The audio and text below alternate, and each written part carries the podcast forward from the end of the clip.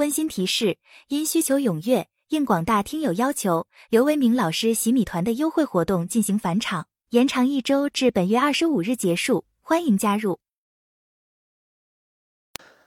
大家下午好啊！二零二三年十二月二十一日十六点二十一分啊，今天的国内 A 股呢是在再度啊创出了新低以后啊出现了反弹。其中呢，上证指数啊是在这个击穿两千九百点啊，最低到两千八百八十多多点以后，那么重新又反弹回到了两千九百点以上啊。应该说呢，整个市场是在这段时间快速下跌以后啊，并且尤其是在一些这个重要指数击穿了重要关卡以后的这个技术面上啊，存在着这个反弹的需求。那么是否啊当前的水平就已经见底了？那么未来将展开长期的牛市呢？这一点恐怕是难以用一个交易日的反弹来去判断的啊，并且呢，由于啊这个未来的经济的形势以及全球这个广泛啊范围内的市场形势啊，尤其是资金形势呢，还是非常的不确定啊，甚至呢还是存在一些风险的。所以说我们在前面讲啊，这个对于 A 股的下行空间。还是不要限制自己的想象力啊。那么换一个角度来看啊，即便现在的 A 股呢已经是长期见底了啊，将未来呢会展开一个牛市。那么这个牛市啊，它也不会是一个短期牛市，它也可能会持续至少我想一两年，甚至是很多年的这么一个牛市啊。因此呢，你晚一个星期、两个星期，晚一两个月，甚至晚一两个季度去进入，都不是特别太迟的啊。所以呢，这个最好还是要去关注整个市场确确实实啊，这个底部夯实了，那个时候再去战略性的进场是相对比较安全的哈。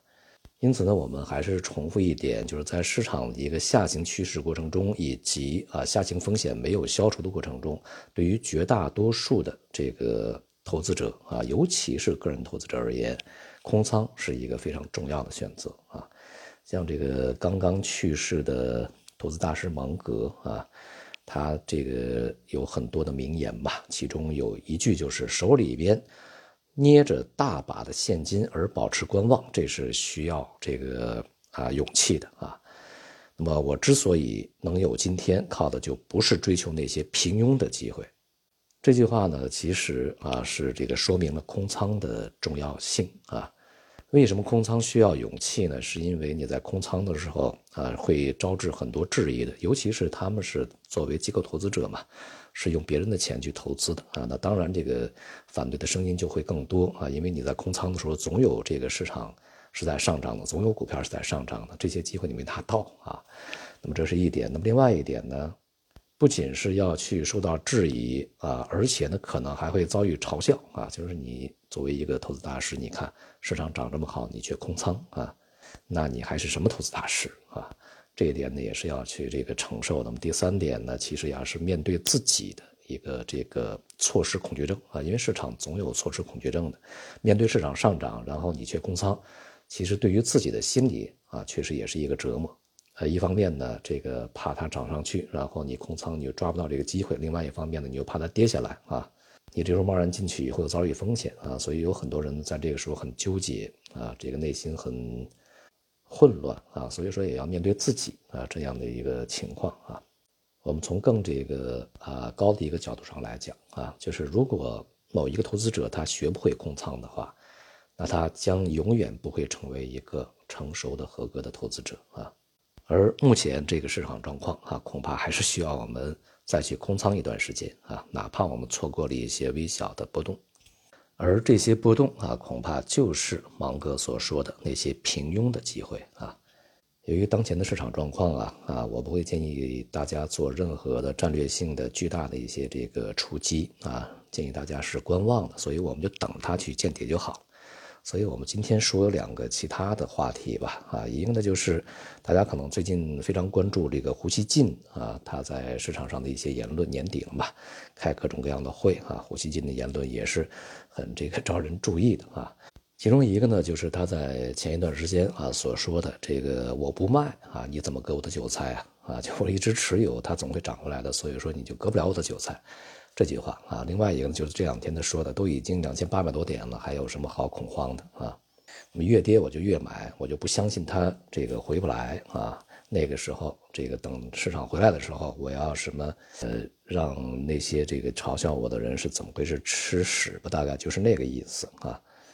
对于这些言论呢，其实呃，我们不是特别的这个关注啊。但是这段最近一段时间的一方面啊，大家传的比较多啊，这个问的比较多。另外一方面呢，甚至有一些媒体方面的运营也提示，是不是要对这些话题去说一说啊？首先，我们先说第一个问题：不卖就割不了我韭菜。这句话其实啊，意味着胡锡进他真的就是一个非常嫩的韭菜。因为他根本不明白市场的交易的机制和原理啊，市场里边的一些散户啊啊，甚至是一些啊这个后知后觉的机构投资者啊，是如何让别人割韭菜的呢？啊，这个割韭菜嘛，这个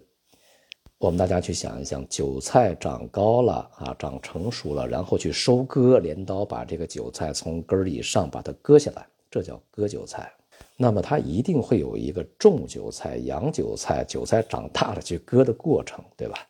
对于这个股票市场里面的割韭菜，那一定是啊，这个先行进入的这些投资者啊，然后去制造一些上行的舆论也好啊，或者是拉升也好，或者是现象也好。当这个非常多的啊散户投资者以及后知后觉的机构投资者在高位去买入的时候，那么这时候他们会在一个相对比较高的位置，他们认为啊这个韭菜已经涨得差不多了，市场已经涨涨得差不多了，那个水平他们去卖出啊，这就是筹码交换的这个时候。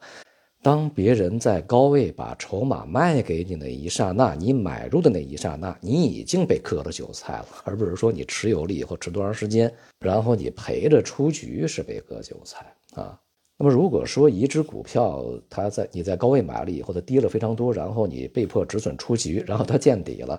那个时候是人家割韭菜的人种韭菜的时间啊。那么同时是你韭菜自杀的时候啊，那不是被别人割韭菜的时候，这是第一个问题。那么第二个问题就是胡锡进的说啊，我持有它总有一天会回来的啊，我就不信不信它回不来。这句话其实没错啊，如果你买的这只股票是正常的，它可以正常经营，或者说你买的是大盘的指数基金，就像前段时间啊，市场上一些这个呃比较知名的啊这个呃。基金经理啊，或者什么投资大师，他们说的是一样啊。这个中国股市的六千一百二十四点一定会见到的，和这句话是异曲同工的啊。这句话没有错啊，但是有一个问题，A 股上证指数六千一百二十四点是两千零七年见到的，两千零七年到现在已经十六年了。我在两千一二年的时候呢，去预计啊，A 股就是上证指数十年见不到六千点。现在都已经十一年了，它非但没有见到六千点，反而呢是在两千八百多点、两千九百点，这个腰斩了还不止啊！按照这个沪深三百指数来看是同样啊，虽然不如上证指数这个腰斩多一点，但是也接近百分之五十了。那么也就是说，十六年过去了，如果你在六千点买入的话，到现在你还赔着百分之五十。而在这个十六年的时间里面，你去投资 A 股的这些钱，原本是可以赚到钱的，哪怕你只是去做了最简单的储蓄，买了国债，你现在的收益也是相当可观的。相对于你赔百分之五十，那收益就更可观了啊！况且呢，在这个过程中，可能还有其他很多的值得你去投资的机会，你丧失了，因为这部分资金被占压了啊！这就是时间成本和机会成本啊！那么，如果一个股票市场的投资者连这两个成本都不明白的话，那他就不具备一个股票投资的最起码的常识。那么，即便未来涨回来了，这段时间里面，你难道不是被割韭菜吗？当然是啊，因为你这个赔掉的那部分钱是被别人赚走了，而别人赚走了这部分钱呢，他们可以用另外的这个机会啊，这个去让这部分资金去增值的，那你同样是被割了韭菜的。那么，所以呢，我们不客气的讲啊，就是关于未来市场一定会到某一个点位，或者是我买的股票未来一定会涨回来，呃，这个确实是一句非常正确的，但是毫无意义的这个废话啊。好，这是这个普通投资者可能在股票投资里面啊，这个所具有的啊误区的一部分啊。今天不去展开太多去说。那么另外呢，在这段时间，还在网络上看到一个流传甚广的视频啊，这个视频里面的某一位呃专家啊，就是这个大家所说的专家，他说呢，这个呃利益这个东西是不好保护的啊。如果散户都赚钱了啊，那么他赚谁的钱？这是一个悖论啊。那么。另外的一个专家就反问他啊啊，那你说这个散户赚钱就麻烦了啊？这个散户不应该赚钱。这时候这个呃第一个专家他就插一句话，那谁赔钱啊？那么这时候这个 B 专家就说啊，股民都赔钱啊，股民就应该赔钱等等等等。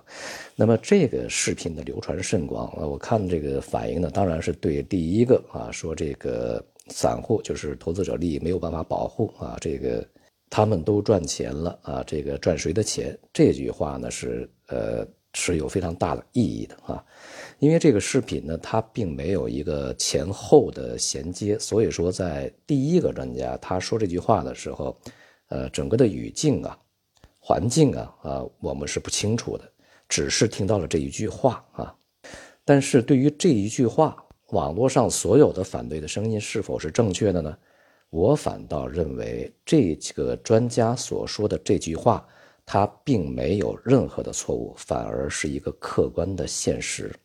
如果我们把 A 股啊这个现在的运行以及未来的发展，一定要定义为让所有的散户去赚钱的话，那么这样的一个目标和任务是不可能完成的，因为大家都知道一个二二八法则啊，在一个开放式的这个金融的。博弈的市场里面，如果我们单纯以追求价差去进行交易，尤其是散户所去喜欢的那种短线的买入卖出的交易，是这样为主流的话，那么它一定会有一个结果出现，就是绝大多数的人，百分之八十的人是赔钱的，少部分人百分之二十的人，甚至是百分之十的人才是赚钱的，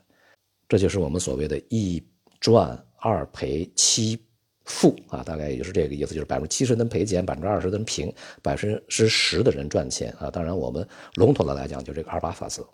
为什么会是这样的一个结果呢？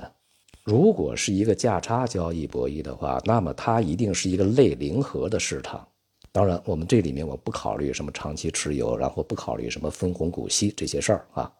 而零和博弈的结果就是，你赚的钱一定是别人赔的。没有人赔钱，你就赚不到钱，这是一个非常简单的道理。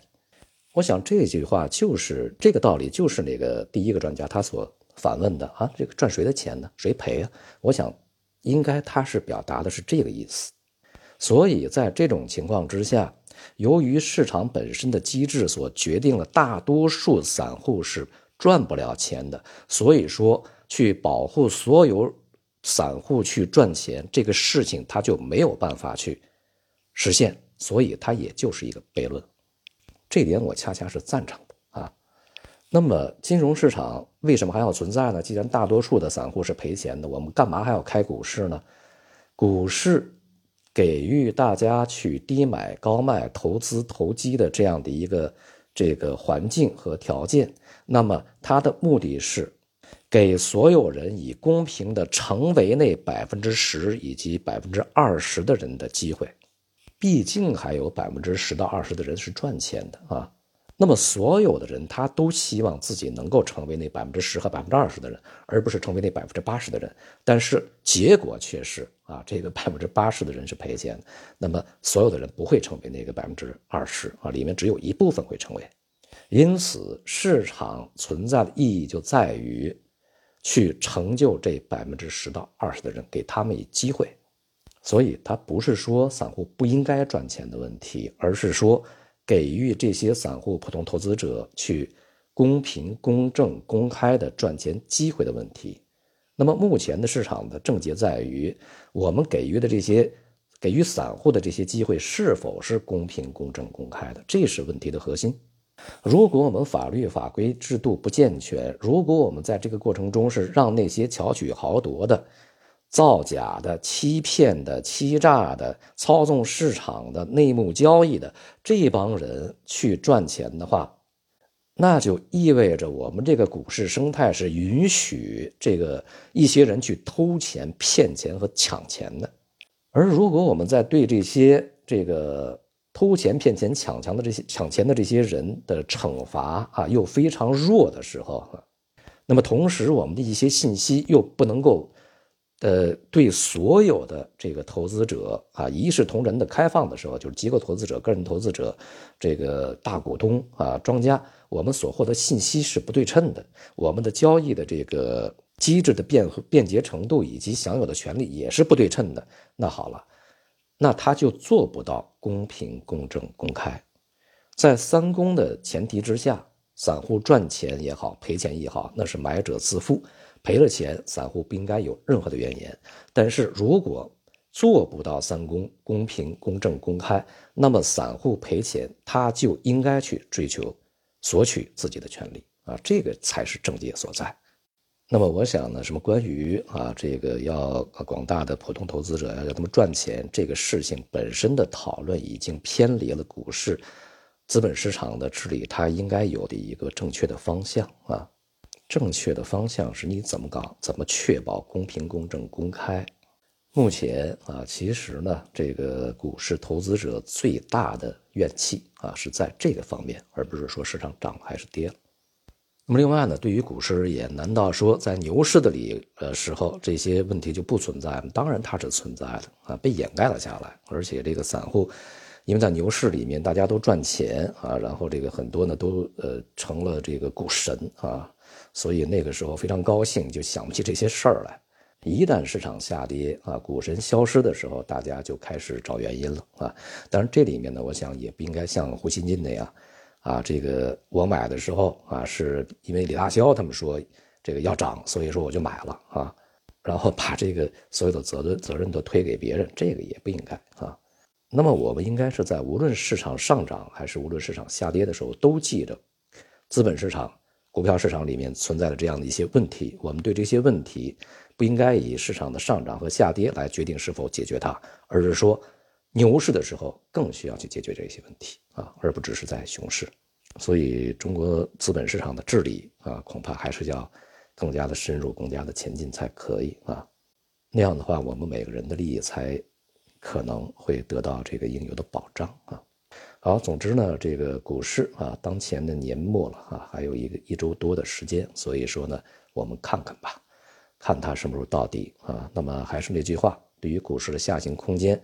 暂时呢不要去限制自己的想象力。好，今天就到这里，谢谢大家。